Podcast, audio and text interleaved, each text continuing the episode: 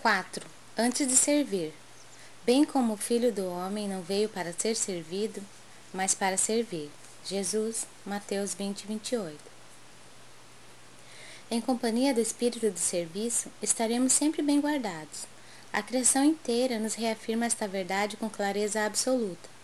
Dos reinos inferiores às mais altas esferas, todas as coisas servem a seu tempo. A lei do trabalho, com a divisão e a especialização nas tarefas, prepondera nos mais humildes elementos, nos variados setores da natureza. Essa árvore curará enfermidades, aquela outra produzirá frutos. Há pedras que contribuem na construção do lar, outras existem calçando os caminhos. O Pai forneceu ao Filho homem a casa planetária, onde cada objeto se encontra em lugar próprio, aguardando somente o esforço digno e a palavra de ordem para ensinar à criatura a arte de servir.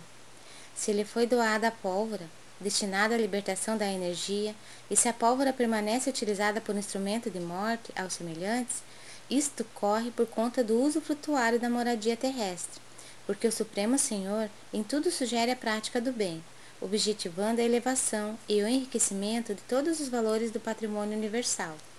Não olvidemos que Jesus passou entre nós, trabalhando. Examinemos a natureza de sua cooperação sacrificial e aprendamos com o Mestre a felicidade de servir santamente. Podes começar hoje mesmo.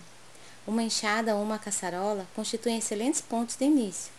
Se te encontras enfermo, de mãos inabilitadas para colaboração direta, podes principiar mesmo assim, servindo na edificação moral de teus irmãos.